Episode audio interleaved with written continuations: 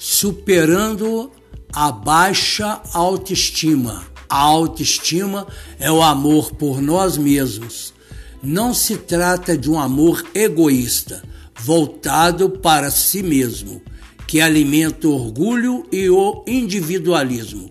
A autoestima é o amor que valoriza o que somos e o que temos, no sentido positivo. Se alegra com as próprias qualidades, reconhece os defeitos e aceita os limites. Ajuda a sair de si mesmo e a criar relações humanas sadias.